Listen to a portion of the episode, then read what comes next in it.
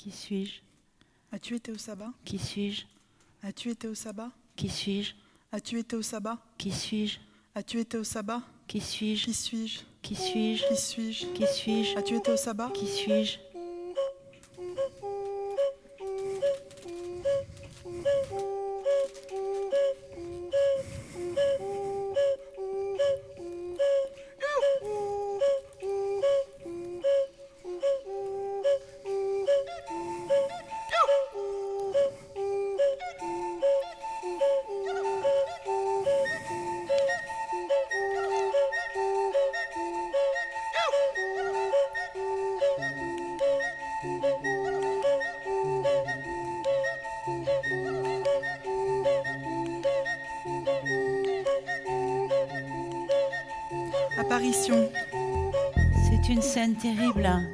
d'interrogatoire.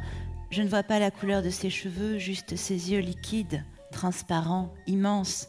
Un homme se tient devant elle. La question qu'il lui pose est toujours la même. Et ce n'est pas une question, c'est un ordre. Dis-le, dis que tu es une sorcière. Comme dans un cauchemar, je devine à l'arrière-plan l'éclat du métal, les formes inquiétantes d'instruments chauffés à blanc. Pourquoi se trouve-t-elle ici? Qui l'a accusée? Est-ce qu'elle prie? Est-ce qu'elle espère encore? Évalue ses chances, se prépare à nier? Ou bien est-il trop tard? Que va-t-elle lui dire et quel est son nom? Qui est-elle? La première apparition de la sorcière date du mois de juin 2017. Pourquoi à ce moment-là Je n'en ai aucune idée? Je sais juste que la scène m'apparaît et qu'il faut l'écrire. Elle ne fait que quelques lignes et je n'ai pas la moindre idée d'un début d'histoire. Je ne me vois pas écrire un roman historique. Je n'ai que cette scène d'interrogatoire. Je ne sais pas où elle se passe ni quand. Je ne sais pas qui est cette femme ni pourquoi on lui pose ces questions. Je sais qu'une chose impensable est sur le point d'arriver dans l'angle d'une cellule, une chose qui a une importance indescriptible. Mon imagination ne va pas plus loin. À part la scène elle-même, je ne vois rien sauf des murs sombres, des reflets de métal, le décor n'apparaît pas, l'histoire non plus. Au bout d'un mois, je décide d'oublier cette image et de passer à autre chose. Un peu comme on décide d'oublier une rencontre troublante parce que on n'a reçu ni coup de fil, ni proposition de rendez-vous, ni rien, alors on se dit qu'on s'est fait des idées, que la fascination n'était pas réciproque. L'image me revient à l'esprit dans les jours qui suivent. Les hommes à l'arrière-plan, ceux que j'imaginais comme d'inquiétantes présences près d'instruments chauffés à blanc, les hommes à l'arrière-plan ont disparu, comme celui qui la questionnait. La femme est seule, silhouette réfugiée dans un angle obscur, jusqu'au prochain interrogatoire. Mais chaque fois que je tente d'aller au-delà de cette solitude, de me représenter ce qui se passe dehors, l'histoire de cette femme, ou des détails aussi simples que le pays où elle habite, l'époque où elle vit, mon imagination s'arrête net, comme si elle refusait d'inventer quoi que ce soit. La seule chose que je vois avec clarté, sans avoir le sentiment de trahir la vérité que déjà cette image représente pour moi, la seule chose que je vois avec clarté, ce sont ses yeux. Des yeux ouverts dans l'ombre, des yeux presque transparents, soit parce qu'ils sont bleus, soit parce que justement j'ignore tout de leur couleur. C'est tout. Pour un début d'histoire, ce n'est pas grand-chose. Elle a le crâne rasé, la longueur de leurs cheveux, leur couleur, la façon dont ils sont relevés ou emmêlés, tout cela ne fait pas partie de l'image. On leur rasait le crâne avant de procéder à l'interrogatoire. On leur rasait aussi toutes les parties du corps pour que les juges soient sûrs qu'elles ne puissent pas cacher, dans un recoin intime de leur anatomie, un nom inscrit sur un papier plié, une poche cousue contenant une formule, un pauvre maléfice qui les protégerait de la douleur au moment de la question. Je dis elle, alors que je devrais dire il. Des hommes aussi furent brûlés comme sorciers, mais la grande majorité d'entre elles furent des femmes. C'est cette réalité que traduit l'expression chasse aux sorcières. On ne dit pas chasse aux sorciers. Il existe une expression dans la langue française où le masculin ne l'emporte pas. C'est la chasse aux sorcières. C'est étrange quand on y pense. Deux images surtout me reviennent à l'esprit alors que je suis plongée dans les récits des chasses. La première est une photographie de mon père enfant que je garde précieusement dans un album de la taille d'un cahier avec d'autres photos de famille en noir et blanc. Mon père doit avoir six ans, il est debout dans la neige, il tient sa mère par la main. Le champ, la maison et même l'église du village qu'on aperçoit derrière eux, tout est couvert de givre. Les cheveux de mon père sont presque aussi clairs que le paysage enneigé. Son sourire est bien heureux, il n'y a pas d'autre mot. Petit bonhomme enivré par la lumière glacée. Ma grand-mère, au contraire, fixe l'objectif d'un air inquiet. Elle sait que la chute brutale des températures signifie la perte assurée de leurs vignes et de leurs pommes de terre. La photo a été prise par mon grand-père la veille de Noël. L'hiver de 1938 a commencé par être relativement doux, mais à partir de la mi-décembre, il paraît que les températures ont chuté d'un seul coup. Sont passées d'une dizaine de degrés à moins 20 en une semaine. Les récoltes sont fichues. Mon père ne le sait pas, il a six ans. Neuf mois plus tard, ce sera la guerre. Quant au pays du Sud, si tolérant envers les magiciennes qu'il se contente de les humilier au lieu de les brûler, lorsque je pense à ces femmes fouettées et huées, je ne sais pas pourquoi, j'imagine leurs yeux sombres, graves et pleins de honte, ou au contraire vengeurs et déterminés, mais toujours noirs, si noirs qu'ils semblent liquides, comme ceux de ma mère, de ma grand-mère, de mon arrière-grand-mère et de ses sœurs c'est quelque chose qui m'a toujours impressionné, les regards sombres des femmes de ma famille maternelle sur ces photos où elles posent avec des chapeaux et des voilettes malgré la chaleur de Méditerranée. Mais parmi, tous ces portraits de femmes pris à Palerme ou à Tunis, les yeux les plus noirs et les plus mélancoliques sont ceux de ma mère. Ces boucles noires sont retenues par un nœud de satin elle vient d'avoir sept ans. La guerre est terminée. En octobre 1945, ma mère a déjà ce regard sérieux, triste et résigné, cette expression accablée, d'un accablement déjà sensuel, déjà lourd à porter, des petites filles du Sud à qui on fait comprendre très tôt qu'être une femme est une chose qu'elles doivent se faire pardonner. L'une des façons de savoir si une femme était sorcière, de la jeter à l'eau. Si elle flottait, c'est qu'elle était coupable, et on la repêchait pour mieux la brûler. Si elle se noyait, elle mourait innocente. Les démonologues croyaient que les sorcières se reconnaissaient à une légèreté anormale. Sinon, comment auraient-elles pu s'envoler pour se rendre au sabbat? Cette logique implacable pouvait conduire à noyer les accusés ou, procédure moins cruelle et surtout moins fatale, à les peser. J'imagine les magistrats plaçant sur les plateaux d'une grande balance d'un côté une Bible et de l'autre une femme. Même si les Bibles de l'époque pouvaient peser une vingtaine de kilos, l'accusée avait toutes les chances de s'en tirer lorsqu'elle était soumise à ce test plutôt que jetée à l'eau. Il arrivait même que les femmes soupçonnées de sorcellerie par leurs voisins demandent un pesage en bonne et due forme, à l'issue duquel un certificat de normalité leur était délivré. Elle pesait le bon poids, elle n'était pas sorcière, elle pouvait retourner chez elle et reprendre une vie normale jusqu'à la prochaine accusation. Je ne peux m'empêcher de penser qu'aujourd'hui, le critère de poids s'est inversé. La mauvaise femme n'est plus celle qui flotte dans ses vêtements, mais celle qui pèse trop lourd. Le mal, a changé de camp, le bien aussi. Mais cinq siècles plus tard, le rituel demeure. Les femmes continuent à se soumettre à la pesée, et personne n'irait questionner l'habitude de monter sur une balance. Personne n'aurait l'idée de se demander d'où elle vient. On dit que les femmes sont obsédées par leur apparence. On dit qu'elles ne sont jamais satisfaites de leur poids. Et si c'était autre chose? Comme le besoin d'être pesée pour prouver son innocence, comme la répétition d'un rituel de survie dont nous avons oublié le sens. C'est le genre de questions que je commence à me poser, achevant la lecture d'une histoire de l'Inquisition découvrant la pensée des démonologues et les méthodes d'interrogatoire.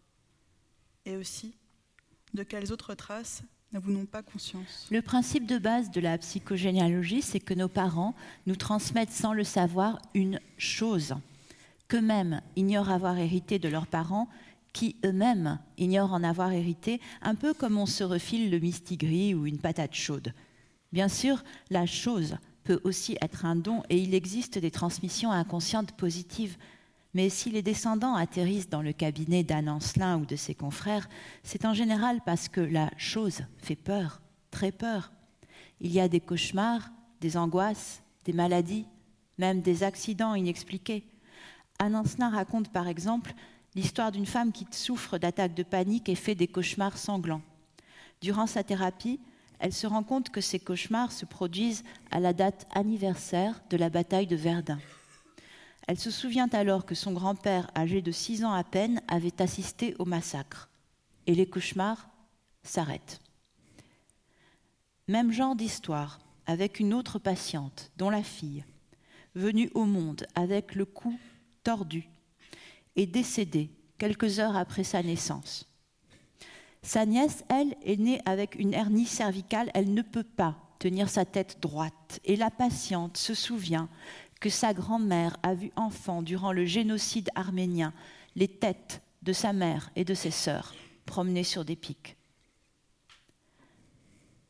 Un autre exemple frappant cité par Anne Ancelin est celui d'Alphonse de Bourbon. Un mois après avoir été reconnu comme l'héritier dynastique de Louis XVI, à l'issue d'un long procès contre son cousin, ce prince est mort décapité dans un accident de ski. À quelques jours près, la décapitation s'est produite à la date anniversaire de la mort du roi. Certaines images fatales ont le pouvoir de se transmettre par-delà les générations. Mais le plus mystérieux, le plus magique d'après moi, c'est que les psys n'ont aucune idée de la façon dont ces images, parce que ce sont bien des images qui voyagent d'une génération à l'autre pour se manifester dans la vie ou les rêves des descendants de ceux qu'elles ont blessés ou tués. Les psys n'ont aucune idée de la façon dont ces images se transmettent.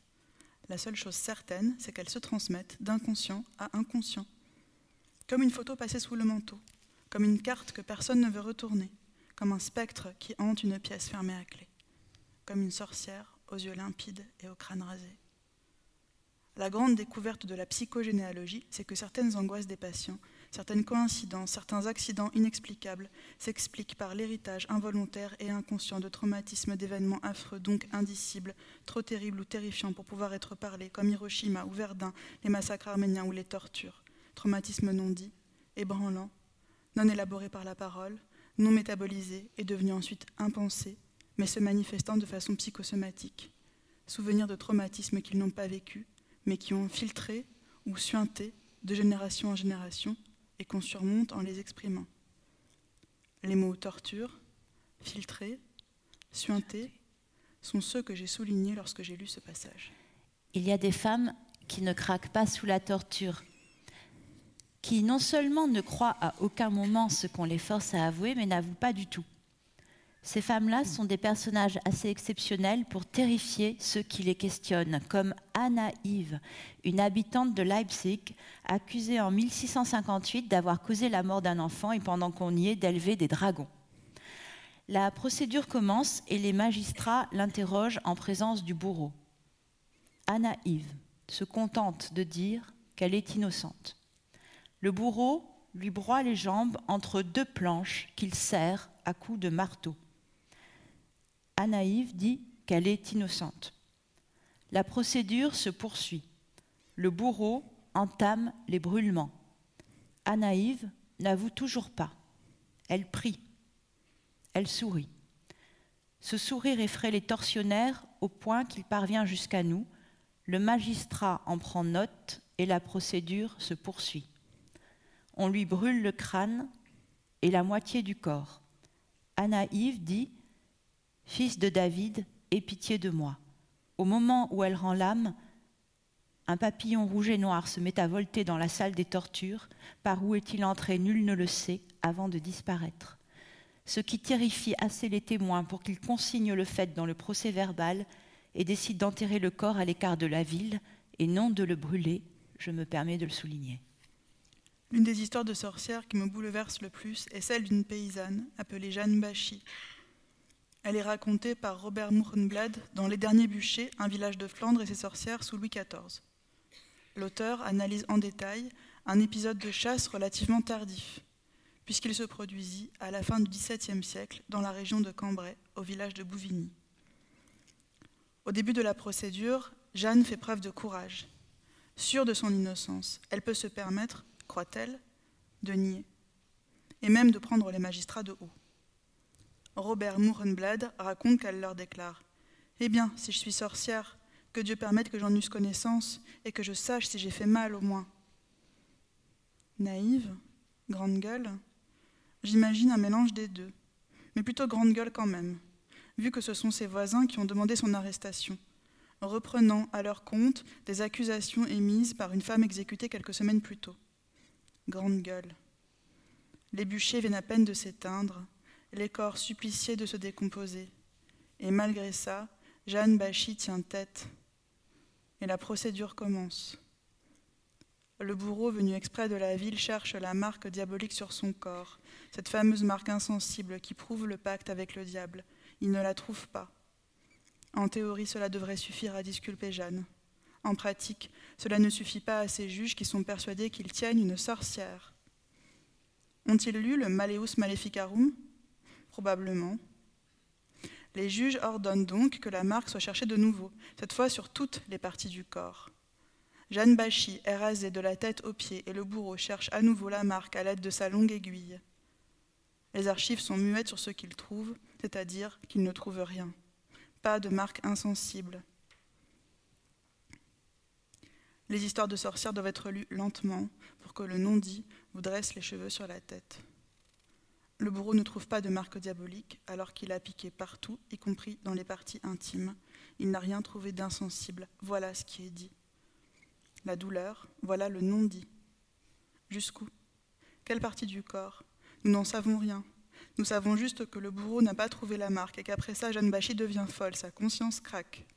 Après cet examen, ce cérémonial, écrit Robert Mouchenbled, ce cérémonial du rasage et de la recherche de la marque sous l'œil soupçonneux des juges et du bourreau, et par-delà les murs, sous l'œil soupçonneux et hostile de toute la communauté, après ça, Jeanne se condamne elle-même, comme si le soupçon était entré en elle en même temps que l'aiguille du bourreau. Elle se voit désormais comme eux la voient. Et à quoi ressemble-t-elle, avec son crâne rasé et ses cicatrices? À quoi ressemble-t-elle, si ce n'est à ceux qu'ils disent Une damnée? Elle avoue avoir fréquenté le démon à son insu. Aux accusations, elle répond qu'il y a apparence que ça a été elle ou encore qu'elle s'attend que ça a été elle. Elle n'a plus rien d'une grande gueule. Elle n'a plus rien d'elle-même. Elle n'est plus qu'une chose docile qui prend la forme qu'on lui donne.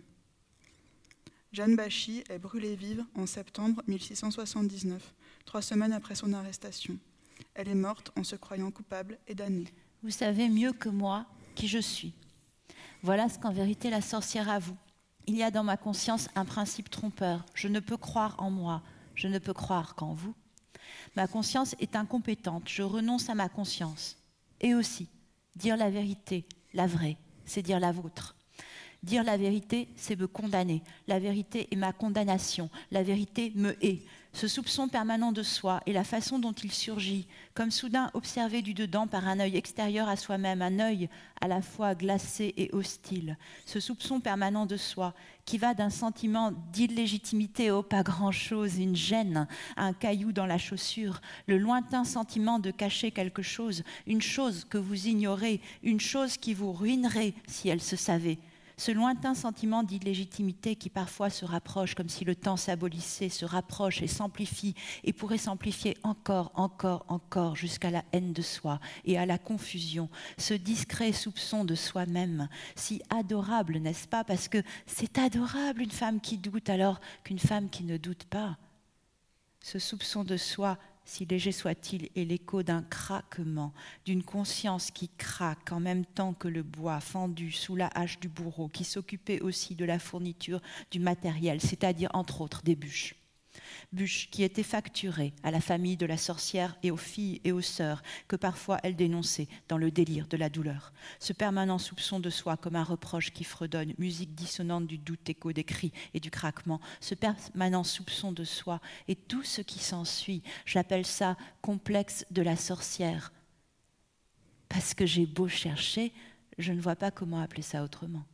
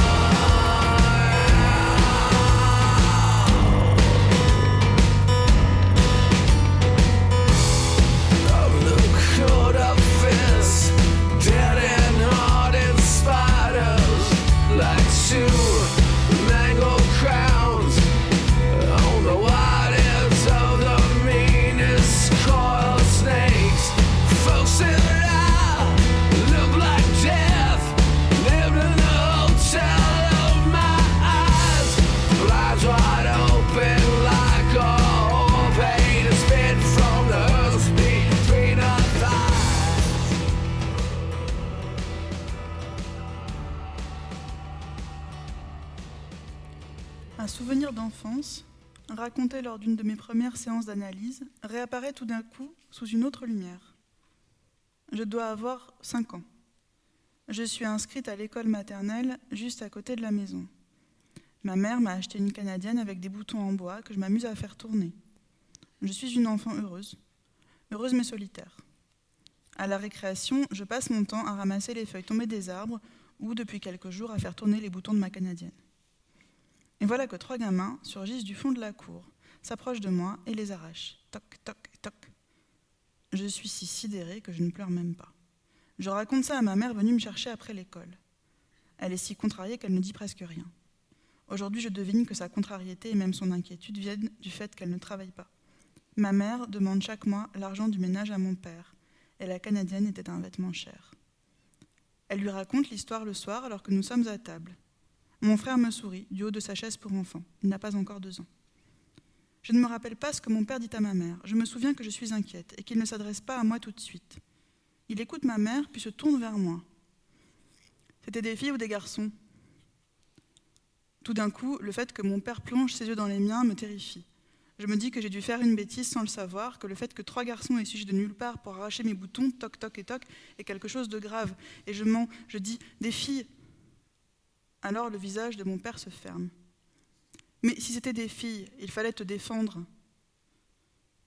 Je comprends que c'est grave de m'être laissé faire, que c'est encore plus grave parce que c'était des filles. Je n'essaie même pas de me défendre. Je ne dis pas la vérité parce qu'il faudrait que j'explique que je viens de mentir. C'est trop tard, c'est impossible. Alors je deviens muette. Je me couche ce soir-là avec un sentiment d'effroi. Je viens de raconter mon premier mensonge. Je l'ai dit pour ne pas soutenir le regard de mon père. Mon premier mensonge portait sur une agression et sur le genre des agresseurs. J'ai accusé des filles à tort et j'ai été condamnée quand même, comme les femmes terrifiées qui en dénonçaient d'autres. Ce qui s'est passé ce jour-là, ce qui s'est vraiment passé, c'est que j'ai bifurqué, comme si la sorcière révélait l'image entière, détails minuscules et arrière-plan compris. J'étais un enfant contemplatif. Trois gamins ont surgi de nulle part, et j'ai bifurqué avec violence sur la route des filles qui ne peuvent pas dire la vérité. Mon, chemin est soudain devenu sexué. Et l'été suivant, je courais me cacher sous une voiture parce que j'avais peur des flambeaux. Quelle différence avec euh, l'ancienne vision de la femme trompeuse, la figure d'Ève ou de Circé par exemple, ou avec celle de Cassandre, qui ne peut pas être crue lorsqu'elle dit la vérité? Qu'est-ce que les siècles de chasse aux sorcières ont ajouté de nouveau à l'image de la femme qu'on ne doit jamais croire? Qu'elle ne peut pas se croire elle-même. Parce que c'est ça qui se fabrique dans les chambres de torture, l'interdiction de l'identité. D'un côté, je pense donc je suis. De l'autre, qui suis-je? As-tu été au sabbat? Tout ça se produit au même moment au moment où l'identité devient un synonyme d'humanité, au moment où Descartes écrit le discours de la méthode, entre les bûchers de Bamberg qui viennent à peine de s'éteindre et ceux de Bouvigny qui ne sont pas encore allumés, ce qui se fabrique en dehors des chambres de torture à ce moment-là, c'est un être humain qui affirme son identité. Ce qui se fabrique à l'intérieur, c'est un être à peine humain censé mendier une identité à ceux qui la lui refusent. La définition d'un complexe telle que je la comprends après avoir interviewé Claire, mais aussi deux autres amis psychanalystes, la définition d'un complexe est très semblable à celle d'une constellation. Certaines étoiles sont visibles, d'autres ne le sont pas, et d'autres sont des trous noirs à ne pas approcher de trop près. Il est impossible de décrire la constellation de façon exhaustive, parce que nous ne la voyons pas tous de la même façon, suivant l'endroit où nous nous trouvons. Certaines étoiles demeurent cachées, mais en décrire quelques-unes suffit à donner une idée de l'endroit où on se trouve, car ces étoiles sont toutes reliées les unes aux autres. En apercevoir une, c'est deviner, pressentir, imaginer la constellation entière. Constellation de la sorcière côté sombre, étoile de l'illégitimité, étoile de la méfiance envers les autres femmes, étoile de la fascination pour les hommes rigides. Et cette possession par un juge impitoyable l'étoile de l'inquisiteur. Celle-ci serait la plus dangereuse, le trou noir, la chose à ne pas approcher de trop près. Et puis il y a le côté lumineux. Étoile de la mutabilité, étoile de la sororité, étoile de la résilience, étoile de l'exploration. Résoudre le complexe serait comme allumer la lumière en grand dans la voûte céleste pour voir le dessin entier, et se rendre compte que les étoiles sombres brillent beaucoup moins que les autres, qu'elles n'étaient que des prétextes pour tout illuminer. Le problème, c'est que je ne sais pas comment m'y prendre. C'est au printemps que je me rends compte que le complexe de la sorcière n'est pas qu'une vérité psychologique, c'est un pacte. Un pacte que j'ai passé avec mon image intérieure. Je me suis encore rapprochée d'elle ou elle s'est encore rapprochée de moi. J'imagine de petites rides à l'angle de ses paupières, comme si la sorcière plissait les yeux, à la fois satisfaite et amusée. Je t'ai bien eu, dit-elle. Tu ne t'en es pas rendu compte, mais tu as signé. Si, si, je t'assure, tu as signé ton inconscient et moi, ta mémoire et moi. Toi et moi avons passé un pacte. Depuis quand? Dès la première fois que nos yeux se sont croisés. Ingeborg Bachmann, jeune poétesse brillante. Elle fait partie après-guerre du groupe 47, où se retrouvent les plus engagés des écrivains de langue allemande. Très vite, elle en devient l'étoile montante, disons ça comme ça. Mais très vite aussi, alors même que le succès de ses premiers recueils lui vaut une chaire à l'université de Francfort, très vite aussi Bachmann abandonne la poésie pour une écriture romanesque expérimentale qui lui fait perdre son public. Malina est publiée en 1971 deux ans avant sa mort. Bachmann y raconte l'histoire d'une femme vivant avec une sorte d'entité masculine qui finit par l'éliminer en la faisant disparaître dans le mur de leur appartement. La femme est emmurée et Malina, le principe masculin, reste seul maître des lieux. Autre roman, Franza, publié à titre posthume en 1979. L'histoire d'une femme mariée à un psychiatre qui dissèque et désapprouve chaque facette de sa personnalité jusqu'à ce qu'elle n'ait plus la force de vivre. Il y a un an encore, j'aurais lu dans ce roman la description atroce et en avance sur son temps d'un phénomène d'emprise psychique. Sauf que les sorcières sont passées par là. Et je lis autre chose entre les lignes de Franza, qui ne raconte pas l'histoire d'une chasse, mais où Bachmann écrit C'est moi le fossile.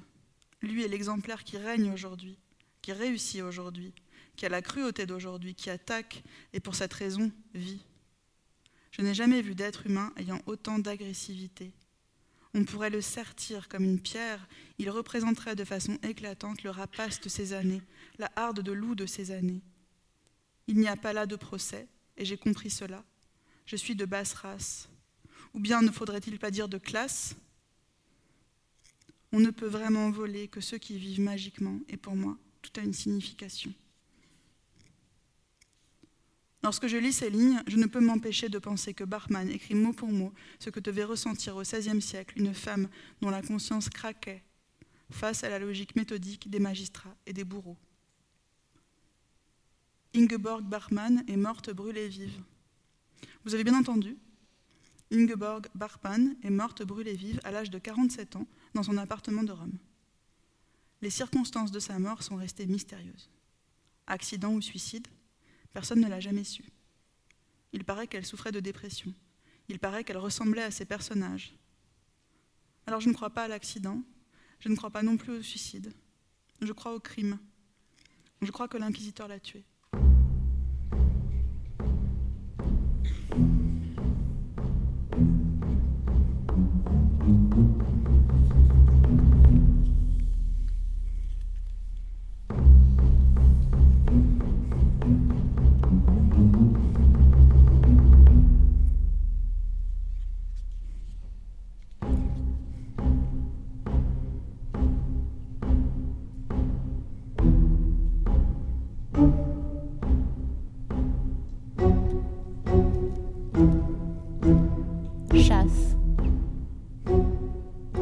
La sorcière s'est transformée. Ce n'est plus une prisonnière silhouette fragile dans l'angle d'une cellule, c'est une femme attentive, observatrice, que j'imagine. Je distingue mal ses traits, c'est plus une présence qu'un personnage, mais je devine qu'elle est vieille à sa façon de me scruter. Il n'y a que les vieilles femmes qui vous regardent avec autant de patience, comme si elles étaient prêtes à espérer dans l'obscurité durant des siècles. Comme si le moment était venu de la laisser me questionner, ne me suis-je pas plongée dans son histoire à elle Ne l'ai-je pas interrogée Et ne m'a-t-elle pas répondu Le nombre de fois où je t'ai fait signe, où je t'ai inspiré, où je t'ai même sauvé sans que tu t'en rendes compte. Il me semble que la sorcière dit quelque chose comme ça. Et pourtant, ce ne sont pas ces fois-là qu'elle veut que je raconte. Ce sont d'autres souvenirs qui l'intéressent. Les courants de mémoire me mènent à un rivage que je connais bien. Je croyais pourtant avoir fait le tour de cette histoire-là. Il faut croire que ça ne suffisait pas, puisque le souvenir se rapproche, se précise, comme un rivage révélant peu à peu ses contours. La sorcière veut revisiter cette histoire avec moi. Elle veut que j'y redescende, car c'est une histoire qui descend, consciente de sa présence. Parce qu'on se connaît un peu toutes les deux depuis tous ces mois, on a appris à se connaître. Tu peux le dire maintenant, tu as été chassée. Les bâtiments gris du lycée, l'automne, la foule des élèves qui attendent l'ouverture des portes, la mode des bandanas, les absences de mon père, la rancœur de ma mère, la toux qui me prive de voix, l'angoisse quotidienne de la récréation, les gifles, les moqueries et les menaces de mort. Telle est l'année de mes 14 ans. Si la sorcière est une façon de poser la question qui suis-je, de la laisser résonner avec toute son amplitude, ce sont d'autres questions qui ont longtemps défini mon identité. Pourquoi? Pourquoi moi? Pourquoi ma mère qui savait n'a rien fait? Pourquoi mon père n'a rien vu? Pourquoi mon frère semblait ne rien voir? J'ai appris à vivre avec ces questions, surtout avec les deux premières. Pourquoi? Pourquoi moi? Celles-ci ont résonné comme des tambours durant toute ma jeunesse et une grande partie de ma vie d'adulte, le chant qu'elle rythmait n'était pas un chant d'innocence, c'était un chant terrifiant. Mon expérience de la chasse tient en quelques mots. J'ai longtemps été le souffre-douleur de ma classe. Je dis que ce sont des souvenirs terrifiants et je vois bien qu'ils le sont puisque j'ai d'abord failli écrire J'ai été le souffre-douleur de ma classe de la sixième à la seconde. Mais ça n'aurait pas été tout à fait vrai parce que ce qui s'est passé l'année de mes 14 ans, l'année de la seconde donc, fut bien plus grave que ce qui avait eu lieu les années précédentes je sens bien aussi qu'une partie de moi, jeune, muette et terrifiée à l'idée d'être vue comme ces bêtes qui courent se cacher dès qu'elles entendent le pas d'un être humain. Et cette partie de moi qui doit avoir, mettons, 14 ans, cette partie de moi me, me, supplie de ne pas écrire de la sixième à la seconde, parce que sinon, me dit-elle, ceux qui vont lire ça vont faire leurs calculs, ils se diront que ça fait cinq ans en tout, et ils se diront, euh, c'est quand même bizarre que ça ait duré si longtemps et, se diront forcément quelque chose n'allait pas chez elles. Et même si les gens, et cette partie de moi pense les gens avec un sentiment de terreur comme un animal peut-être se représentent les humains, même si les gens ne pensent pas que cinq ans c'est bizarre, ils se diront que c'est quand même bien long. Et quelqu'un à qui on fait du mal trop longtemps reste forcément un peu anormal ensuite, non? Appelons ça l'effet Mystic River. Euh, ce roman noir adapté au cinéma par Clint Eastwood raconte l'histoire de trois gamins dont l'un disparaît durant des jours. Il a été enlevé par des tortionnaires, on ne sait pas trop ce qu'ils lui font, mais lorsqu'il revient, il n'est plus le même. Et des années plus tard, c'est lui qu'on soupçonnera de meurtre. Même s'il est innocent, c'est de lui dont on voudra se débarrasser. Parce que quelqu'un à qui il est arrivé ça n'est pas censé s'en remettre.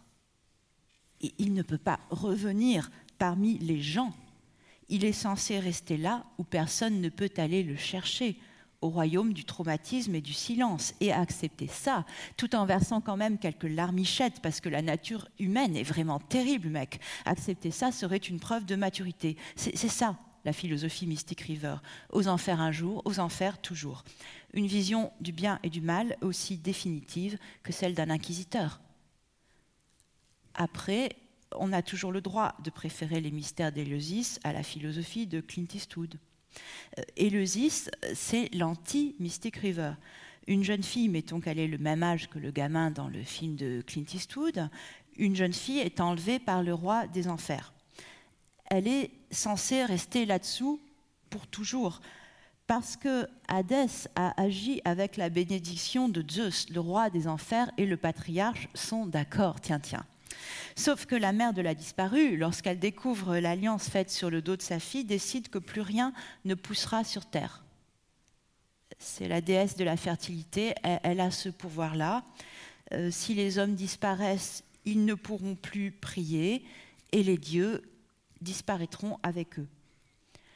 Devant la catastrophe menaçant l'écosystème cosmique, le patriarche cède et la jeune fille peut remonter, sauf qu'elle sera désormais initiée aux enfers où elle devra redescendre à intervalles réguliers. Fin de l'histoire magique, début d'un nouveau cycle. J'adorais la mythologie quand j'étais ado, elle me donnait le sentiment d'être transportée dans un autre monde. Signe annonciateur. À la rentrée de sixième, je ne connais personne. J'ai laissé derrière moi mes amis et mon amoureux de l'école primaire que leurs parents ont tous inscrits dans un autre lycée. Ma mère a fait un choix pratique, elle m'a inscrite au collège le plus proche de la maison. Je reste isolée à la récréation. Je n'en souffre pas vraiment. Postée contre la rambarde, j'apprécie particulièrement les jours où nous avons cours au premier étage, rarement au second pour les petits de sixième. J'adore regarder le ciel et les grands arbres dans la cour. Lorsque nous avons cours au rez-de-chaussée, la vue n'est pas la même, alors je tourne un peu en rond et je finis par m'appuyer contre un mur. S'appuyer contre un mur donne une contenance lorsqu'on ne sait pas quoi faire. Tous les ados savent ça. Jusqu'au jour, c'est un jour d'hiver juste après les vacances de Noël, où des gens de ma classe m'arrachent le bonnet que j'ai sur la tête et se font des passes avec, comme si c'était une balle durant toute la récréation. J'essaie de le rattraper et c'est ça qui les fait rire. Moi qui leur cours derrière pour rattraper mon bonnet. Eux, une dizaine de filles et de garçons qui me barrent la route et se lancent le bonnet en rigolant. Ils finissent par le laisser par terre une fois que la cloche a sonné. Je le ramasse et je constate avec soulagement qu'il n'est pas trop sale. Je le secoue un peu et le soir, je le remets sur ma tête pour rentrer à la maison. C'est un bonnet marron avec un liseré rose que ma mère a acheté au prix unique. Arrivé chez moi, je ne dis rien à mes parents. Je fais mes devoirs et au moment de passer à table, lorsque mon père me demande si j'ai passé une bonne journée au collège, je dis oui.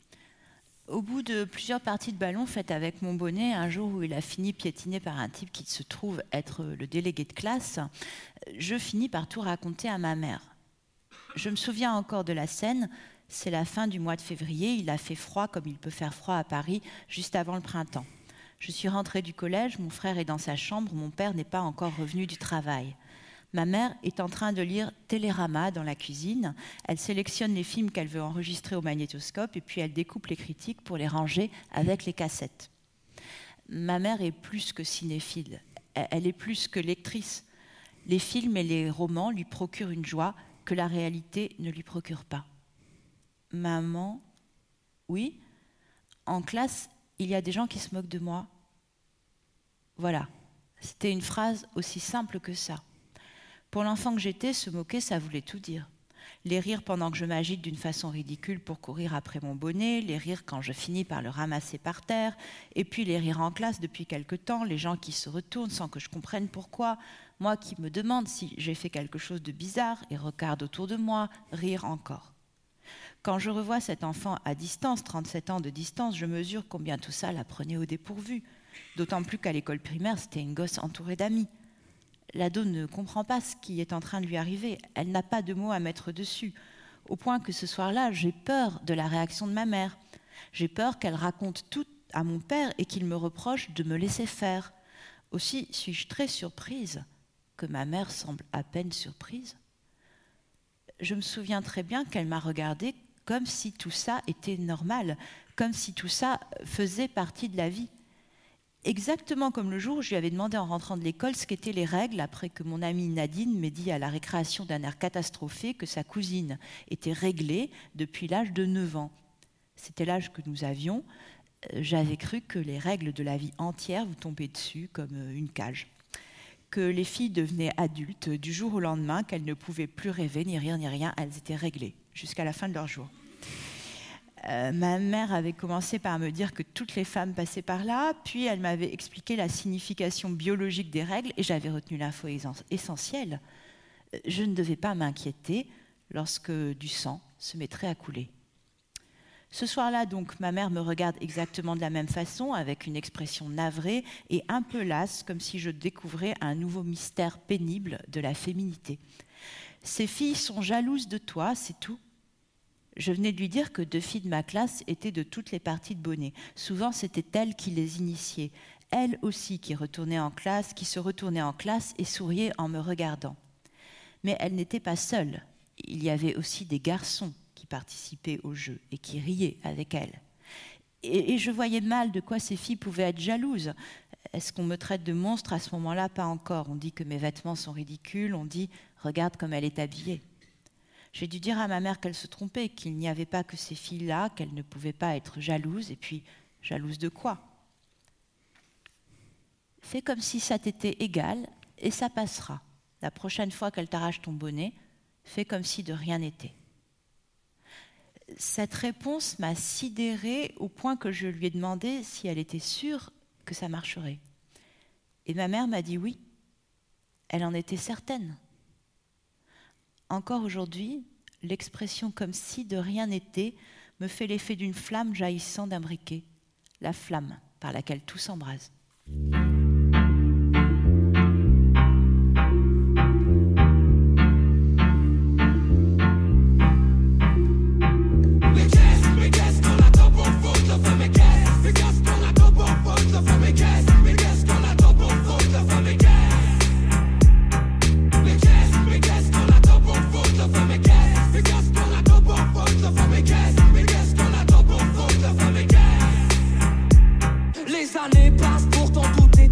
sa place plus. Ce bitume donc encore moins d'espace vital.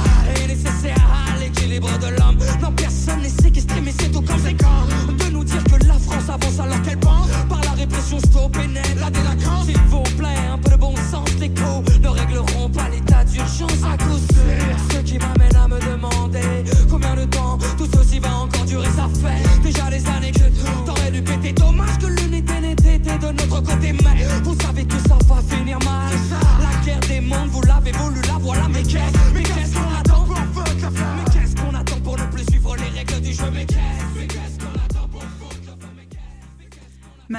faisait ses rapports à mon père sur nos problèmes à l'école comme un sous-officier à son général. Une attaque sur le front fille appelait une riposte. Une attaque sur le front garçon, c'était pire. Je me demande si les enfants qui font l'expérience d'être rejetés par les autres n'ont pas tous un point commun. Et ce point commun n'est pas une timidité initiale qui ferait d'eux des bêtes noires. La timidité, la peur, la maladresse et les faux mouvements, la voix qui ne sort pas ou pas comme il faudrait, et la fameuse pâleur de celui qui n'a plus de place, tout cela vient ensuite.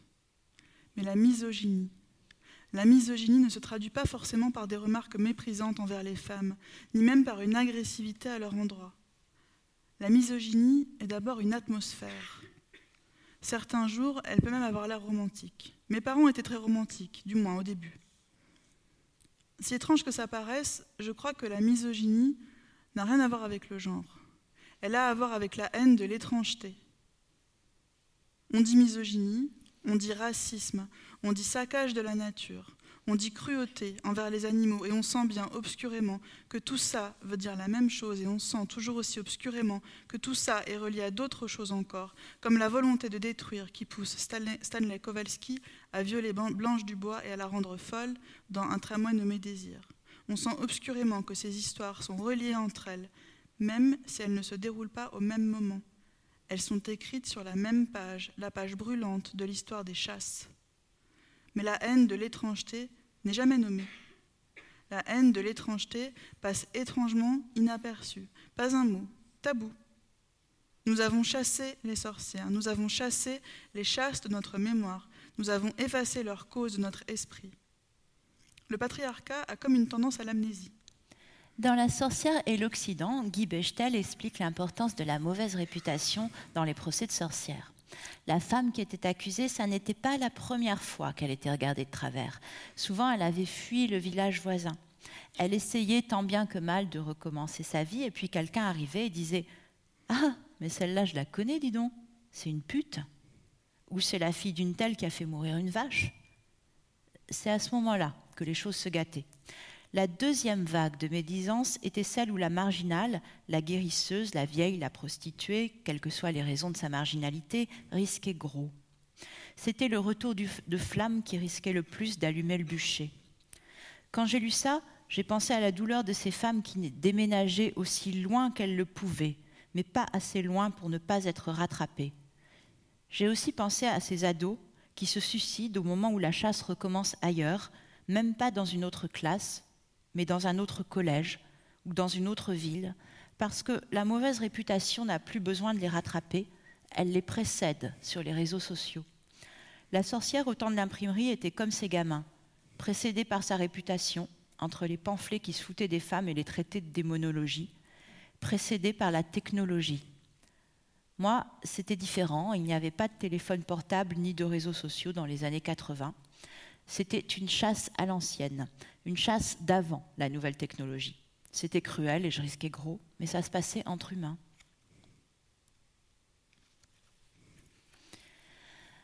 Mon anniversaire de 15 ans tombe la veille de la rentrée. Ma mère m'a offert un jean, un Levis 501 que je porte le premier jour de classe au lieu de mon éternelle jupe plissée. Malgré tout, prudence oblige, je reste à l'écart des groupes qui se forment devant le portail du lycée. Je surprends des bribes de conversation, les filles se racontent leurs vacances, les garçons semblent avoir grandi d'un coup. J'essaye de repérer s'il y a des nouveaux dans ma classe de première, des gens qui ne me connaissent pas, à côté de qui je pourrais m'asseoir. Je finis par m'installer au dernier rang tout en cherchant des yeux les deux filles qui se moquent de moi d'habitude, histoire de repérer où elles sont assises. Mais je ne les vois pas. Je les cherche du regard, mais non, elles ne sont pas là. Je me sens si légère que mon cœur fait des bonds elles ont dû changer de classe. En tout cas, elles ne sont plus avec moi. Le lendemain a lieu le premier cours d'italien. Nous y sommes encore moins nombreux que l'année précédente, car le beau gosse n'est plus là, ni le garçon qui le suivait partout. Ils ne sont plus là, ni l'un ni l'autre. Je ne suis pas surprise, je suis abasourdie au point que je passe la journée à les chercher des yeux dans les couloirs, je n'arrive pas à y croire, je me dis qu'ils ont dû sécher le premier cours, à moins qu'ils aient redoublé une fois de plus, de toute façon, ils finiront par réapparaître au moment où je m'y attendrai le moins. Mais à la fin de la semaine, je dois me rendre à l'évidence, ils ne sont plus là, ni les deux filles de ma classe, ni le beau gosse, ni le garçon qui le suivait, ils ont disparu, tous les quatre, le lendemain de mes 15 ans. Je n'ai jamais su s'ils avaient déménagé ou changé de lycée. Mais ça s'est passé exactement comme ça comme dans ces contes russes où les personnages disparaissent et on n'en parle plus. Le genre de choses qui n'arrivent jamais dans les romans, parce que si l'auteur osait faire ça, une petite voix lui dirait quand même faire disparaître les adversaires d'un coup de baguette, et, au final, il n'oserait pas. Sauf que ça s'est passé comme ça, disparu, comme si j'avais changé de dimension. Alors vite, très vite, à une vitesse épouvantable comme si une porte s'ouvrait en haut d'un escalier et que je courais vers la lumière et que je comprenais qu'il faut cacher d'où je viens, cacher ce que je sais sur la haine du mystère, ce que je sais sur la peur de l'obscurité, ce que je sais sur les arbres. Vite, je me compose un visage. J'ai eu tout le temps d'observer. Une bête noire n'a que ça à faire, observer et se taire, observer la façon dont les nouvelles commençaient par parler aux gens un peu timides avant de se faire des amis parmi les gens populaires. Je fais comme si j'étais nouvelle et je deviens une fille populaire. Les premiers mois, je n'en reviens pas que les gens de ma classe, pas les nouveaux, ceux qui étaient là avant, ceux qui savent, ceux qui jamais ne se seraient assis à côté de moi l'année précédente, m'invitent à leur fête d'anniversaire et m'appellent par mon prénom. Ce qui me fait le plus peur, ce n'est pas que tout recommence, c'est qu'ils aient tout oublié. Je me demande comment c'est possible J'y pense le soir avant de m'endormir et bientôt j'y pense moins. Bientôt je me fais de nouveaux amis, des vrais, des gens qui n'étaient pas là avant. Et sauf un certain goût pour les histoires étranges, je pourrais presque croire que j'ai oublié moi aussi.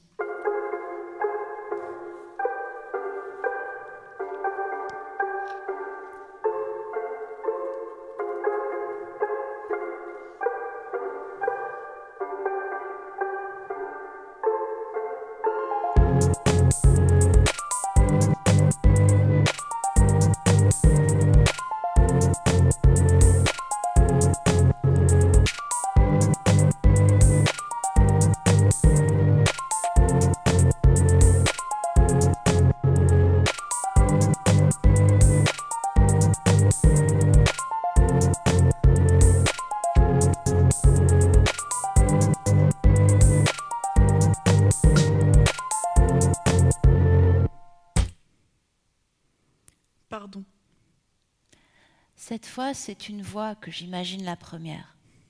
Tu ne m'as pas encore demandé ce que je voulais en échange, dit-elle, comme un sourire indéfinissable flottant dans l'air.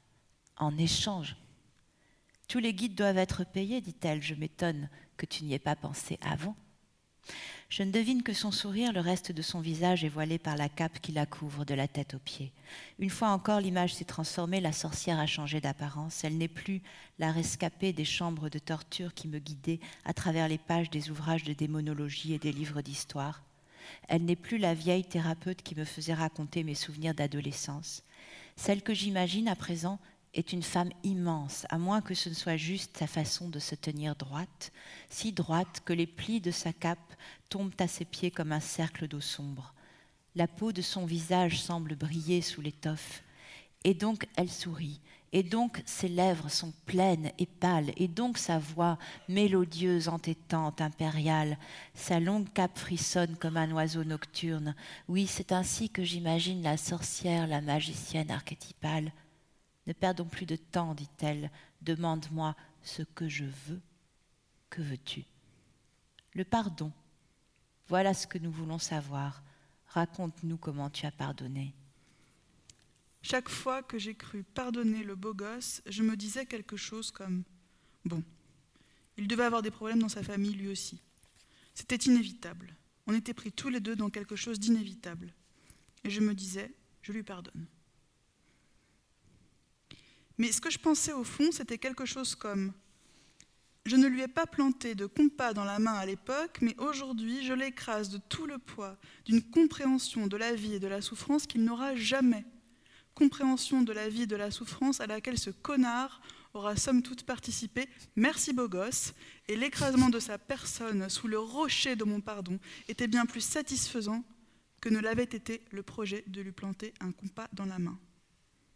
Parce que cette fois, le bien était de mon côté. Le bien était un rocher qui écrasait mon ennemi. J'entendais ses os craquer et je pensais, tu es pardonné. le genre de pardon que les inquisiteurs devaient octroyer aux sorcières après la dernière séance de torture. Quelque chose qui donne le sentiment qu'on est du bon côté. L'autre ne comprend pas. C'est pour ça qu'il vous fait du mal, parce qu'il ne sait pas ce qu'il fait, il n'y comprend rien. Et hop, on l'écrase, symboliquement du moins, et fini, pardonné. Quand même, une petite voix me disait que quelque chose clochait. Je ne sais pas comment l'aveu de mon père arrive, je ne me souviens plus de ce qu'il provoque, tout ce que je sais, c'est que je n'ai rien sollicité, rien demandé, rien vu venir. Peut-être que nous avons parlé de la guerre, c'est probable. La nuit est tombée sur la pinède, mon père est en train de couper une orange et il dit Quand j'avais 14 ans, j'étais un sauvage, tu sais. Rien qu'à sa façon de dire sauvage, comme il dirait salopard, je comprends qu'il va m'avouer une chose dont il a honte. Alors je le regarde et mon père baisse les yeux. Avec mes copains, on tourmentait de gosses au collège de Saverne. J'étais un peu le chef de bande. Ça se passait après la guerre, un ou deux ans après. Le premier gars qu'on a pris en grippe, c'était le fils d'une fille mère. Il n'avait pas de père, quoi. Alors on se foutait de sa gueule. On le traitait de fils de pute. Mais c'était juste des moqueries, ce n'était pas bien méchant. D'ailleurs, on a fini par le laisser tranquille. Dès que l'autre est arrivé, lui, on l'a laissé tranquille. C'est pour l'autre que c'est devenu méchant. Mon père a posé son orange devant lui, il regarde le fruit épluché dans son assiette, et puis il se tourne vers moi. Une larme tremble au bord de sa paupière. Dès que l'autre est arrivé, on l'a repéré tout de suite. Il était, il était rouquin, il était tout maigre, il se tenait voûté. Il portait des lunettes épaisses comme des loupes. On a commencé par les lui enlever. Il clignait des yeux comme une taupe, alors on lui a remis ses lunettes sur le nez. Et le lendemain, on l'a frappé. C'est devenu une habitude. Pas tous les jours, mais de temps en temps. Quand ça nous prenait, on se jetait sur le rouquin. Parfois, on se contentait de le bousculer. Et d'autres fois, on lui cassait la gueule pour de bon. Deux fois, on a même cassé ses lunettes. La première fois, il ne s'est rien passé. Et la deuxième, le proviseur a convoqué ma mère. Rose est rentrée hors d'elle. Plus jamais elle ne voulait que mon père s'attaque à ce gosse. Alors, on l'a laissé tranquille, dit mon père. Personne n'avait envie d'être renvoyé du lycée, même si après ça, on le détestait encore plus. Alors, chaque fois qu'on le voyait passer, avec ses lunettes réparées avec du sparadrap, on se foutait de sa gueule. Surtout, on se moquait de sa mère. Ta mère a dit qu'on pouvait te casser la gueule pourvu qu'on ne touche pas à tes lunettes. Ta mère s'inquiète pour tes lunettes. Voilà le genre de choses qu'on lui disait. L'histoire de la mère qui ne pense qu'aux lunettes, c'est devenu une sorte de blague. Il y avait toujours quelqu'un pour la raconter, même si on savait qu'elle n'était pas vraie. On n'attaquait plus le rouquin parce qu'on ne voulait pas d'ennui. Mais il y avait toujours un gars pour dire à un autre Tu peux le démolir si tu veux, mais ne touche pas à ses lunettes.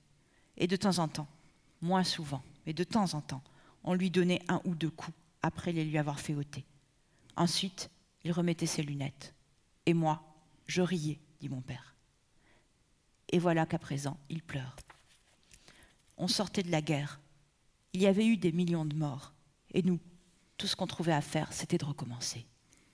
À la rentrée suivante, dit-il, le requin n'était plus là. On ne l'a plus jamais revu, ni lui ni sa mère. Je crois qu'ils sont partis.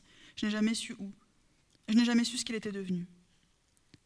Mon père essuie sa joue avec sa serviette, et puis il ajoute Aujourd'hui, c'est un vieil homme qui doit me détester.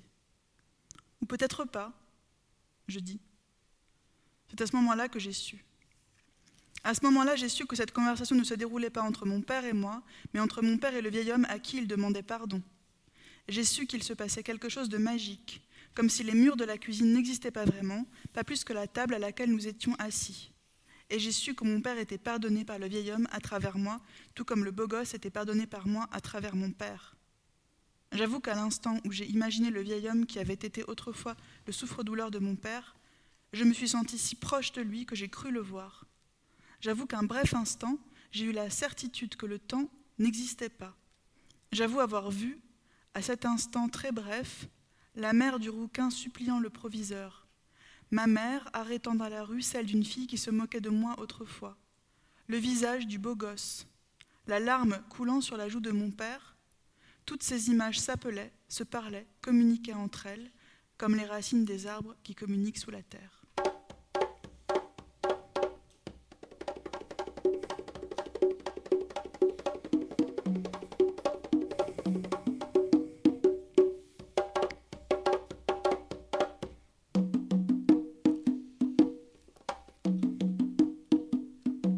Sabbat. Les plis de la cave frémissent comme s'ils abritaient une assemblée de femmes qui délibèrent. Parle-nous d'amour, dit la dame. Chaque fois qu'une fille tombe amoureuse d'un garçon, elle vit cette histoire-là et en même temps une autre. Au moment où elle lui ouvre sa porte, au moment où elle s'abandonne, lui laisse un double de ses clés, même au moment de s'endormir côte à côte, les verbes de l'amour, laisser, abandonner, ouvrir, se mettent à vibrer comme des cordes dissonantes et réveillent toutes les femmes chassées de sa lignée, criant d'autant plus fort dans l'obscurité que la fille amoureuse ne peut pas les entendre. Gémissant, murmurant, pleurant, lorsque la fille amoureuse, mue par cinq siècles de dressage, se soupçonne elle-même d'angoisse inutile, de peur de l'engagement, plutôt que de soupçonner des assassinats. Le complexe de la sorcière la possède sans qu'elle le sache. Combien de fois ai-je été cette fille, amoureuse, insouciante, inconsciente, se raidissant soudain à cause d'une angoisse inexpliquée Une tension dans la pièce, comme si un verre s'était brisé et qu'il en restait forcément un éclat quelque part sur lequel on risquait, en sortant du lit, de poser son pied nu? Puis cette perplexité, une fois l'angoisse disparue. Venait-elle de moi? Venait-elle de lui? Qui penserait au début d'une histoire d'amour, ou même au milieu, entre les courses, les comptes communs, les repas de famille, à soupçonner des histoires anciennes, des meurtres de masse, le murmure des fantômes. Et voilà que la dame noire me demande de lui parler d'amour, comme si toutes mes grands-mères cachées sous sa cape, la lignée des nonnes et celle des grosses meutas, me mettaient au défi de les réconcilier avec les hommes. Peu importe que la dame soit une créature imaginaire, je sais qu'il faut prendre cette demande au sérieux. Comme si les petits visages attentifs des nonnes et des grosses meutas n'étaient pas fripés, mais juvéniles, comme s'ils se confondaient avec ceux de mes filleuls et de ma nièce, et même avec mon propre visage à leur âge, le visage d'une fille qui aurait bien aimé qu'une sorcière lui donne quelques conseils judicieux. Comment réconcilier celles qui cherchent la nuit et ceux qui cherchent le jour? Comment vivre avec ces résonances, ces souvenirs?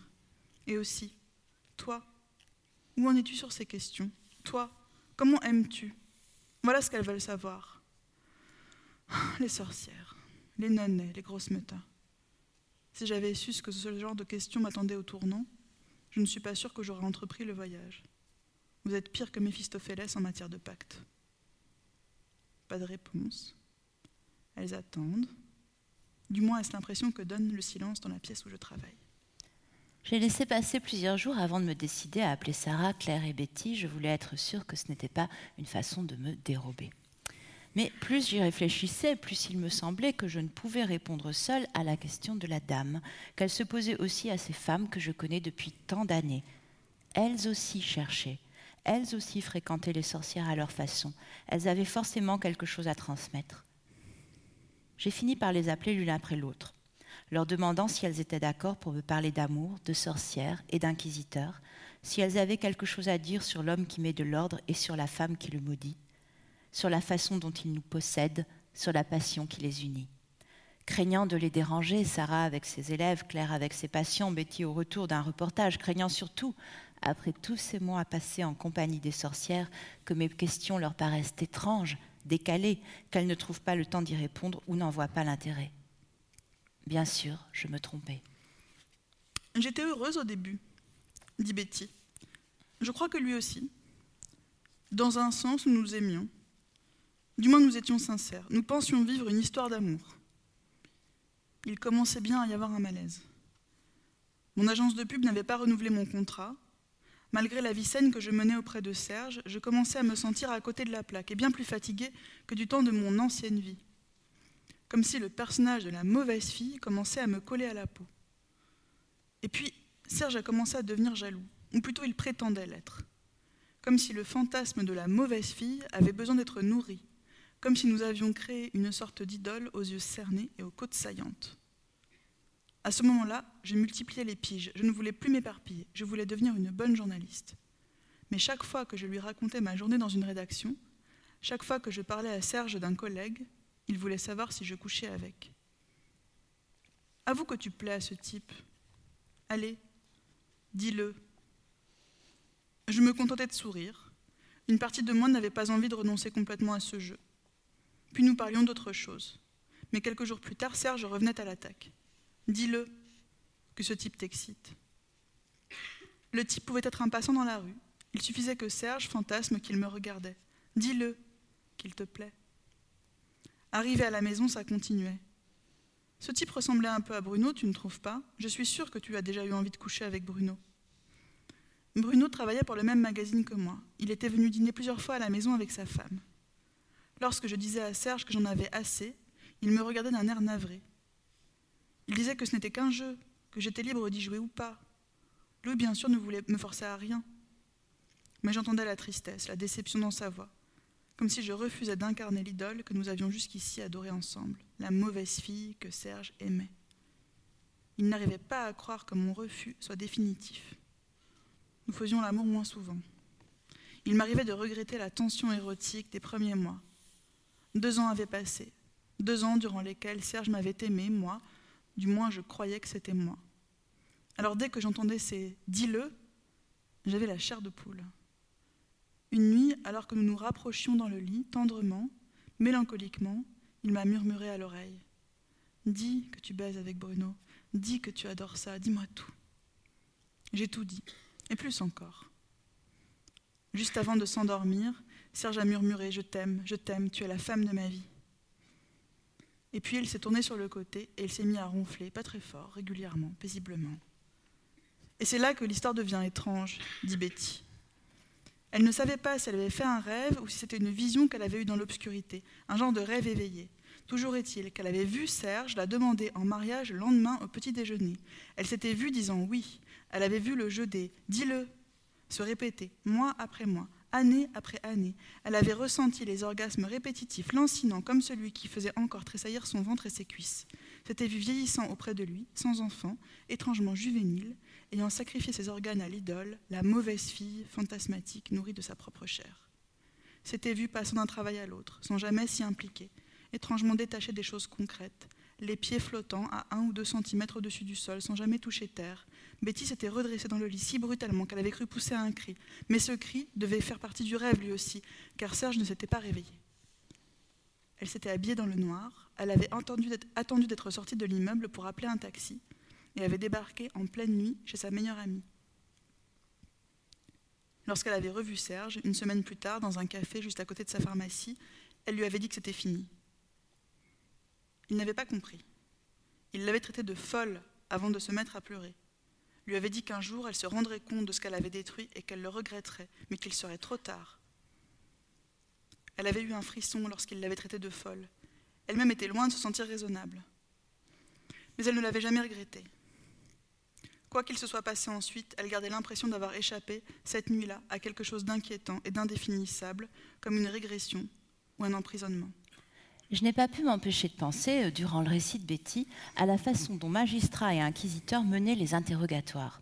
Les procès des sorcières posaient en effet une difficulté particulière. Il était impossible d'attendre qu'un témoin relate les faits extraordinaires reprochés à l'accusé. Impossible qu'un témoin dise Je l'ai vu faire bouillir des enfants dans une marmite. Je l'ai vu baiser avec le diable. Je l'ai vu enfourcher un balai. Avouer ce genre de vision, c'était s'avouer initié, c'était se condamner. Quant à l'accusée, impossible qu'elle avoue d'emblée des crimes imaginaires. Même si elle l'avait voulu, la malheureuse ignorait au moment de son arrestation les détails du fantasme de ses juges. Elle en prenait connaissance au fur et à mesure qu'il la questionnait au cours d'un interrogatoire à la forme particulière. Car la méthode ne pouvait pas être la même pour faire avouer une sorcière ou un paysan soupçonné d'avoir volé une vache. Les manuels des inquisiteurs conseillaient d'adopter avec l'accusé un ton presque amical, paternel, enjôleur même au début de la procédure, quitte à lui promettre des choses qui ne seraient jamais accordées, comme un allègement de ses supplices ou une mort rapide. Ces interrogatoires, où les réponses sont contenues dans les questions, c'est ce que les historiens appellent interrogatoire indirect. Pas de questions directes, où étais-tu jeudi soir à 20h Pas d'affirmation directe du témoin, je t'ai vu jeudi soir au sabbat, mais des avoue que tu baises avec le diable, dis que son membre est froid, dis que tu as ensorcelé cet enfant, dis que tu as empoisonné cette vache, dis que tu es une sorcière. Interrogatoire indirect, ou en d'autres termes, dis-le. J'ai eu un burn-out il y a trois ans, dit Claire. Pour moi, l'inquisiteur est cette chose qui vous dit plus vite, encore et encore plus vite, cette chose qui vous emprisonne tant que la perfection n'est pas atteinte. Cette chose-là avait pris possession de moi. Je n'avais presque plus le temps de voir ma fille. Je me sentais très seule. J'avais divorcé trois ans plus tôt. Je n'avais pas de compagnon. Un dimanche, j'ai tenté de m'inscrire sur un site de rencontre. J'ai échangé quelques mails avec un homme intéressant, mais au moment de prendre rendez-vous, je me suis rendu compte que mon agenda était rempli, rempli comme un sac de pierres pour les trois semaines à venir. Il me restait une heure avant de prendre un Eurostar, mais je n'ai pas osé demander à cet homme de me rejoindre à la gare du Nord. Je lui ai dit la vérité, que je travaillais beaucoup, que je travaillais trop. C'était la première fois que je le formulais à un homme que je ne connaissais même pas, une voix grave au téléphone. Il m'a dit qu'il comprenait, m'a proposé de le rappeler plus tard, quand j'aurais moins de travail. Je me suis sentie très triste au moment de raccrocher. Je regardais les cases de mon agenda électronique, toutes ces cases les unes à côté des autres, et j'ai pensé, on dirait des briques, on dirait les briques d'un mur. On croit que le temps se remplit, mais c'est autre chose, je suis emmurée vivante. Ce fut le premier signe, mais Claire trouva l'image trop effrayante pour la prendre au sérieux. Elle soupçonna son inconscient d'exagération.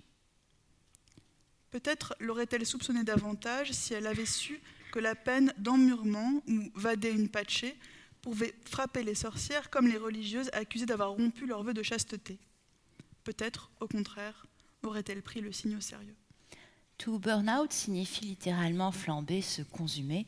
Mon médecin m'a dit que cette tachycardie que je ne sentais pas aurait pu me tuer. J'ai failli mourir, consumé par ce chuchotement pour qui je n'en faisais jamais assez. La mise à mort de milliers de femmes durant les grandes chasses était aussi une tentative d'assassinat psychique, visant les mortes et les survivants, visant à éteindre tout désir, toute faculté de voyage intérieur, visant à détruire jusqu'au souvenir de ce désir. Mais cette tentative a échoué comme si l'expérience de la chasse était indissociable d'une autre expérience, celle d'une puissance de création et de guérison bien plus radicale, résistante et tenace que le mal qui lui est fait. Et me voilà plus optimiste encore à la fin de cette histoire qu'au début, ressentant ce que j'ai ressenti si souvent durant mon adolescence, ce sentiment que les histoires ne se succèdent pas mais communiquent entre elles, comme si le souvenir de la femme chassée libérait nos ancêtres, réparait les fractures, les blessures, les craquements comme si notre mémoire avait le pouvoir de modifier le passé en le déployant sous les plis d'une cape. Qui est celle qui m'est apparue? Je ne le saurai sans doute jamais. On dit que les sorcières ont deux visages, l'un magique, l'autre ordinaire. J'imagine la dame en noir comme une force impersonnelle, tissue de mémoires soyeux, enveloppant, bruissant de noms de magiciennes. Circé, Mélusine, Iseux, pas Ise la blonde, mais Ise la mère, celle qui prépare le filtre, celle par qui arrive l'erreur et le roman. où la sorcière m'apparaît vieille thérapeute aux ongles rouges, éternelle marraine des enfants rejetés. Ou bien je pense aux animaux, à leurs yeux immenses, patients, insondables, à leurs rêves qui se mêlent aux nôtres la nuit. J'imagine les chiens, les chats, les oiseaux errant au pied des bûchers, miaulant comme des piétas hérétiques, voltant comme des âmes au-dessus de la fumée, chantant, qui sait. Et puis, il y a ces rêves, dont nous nous réveillons avec un sentiment de plénitude inexpliqué. S'enfuyant à peine, nous essayons de nous les rappeler. Et la sorcière disparaît.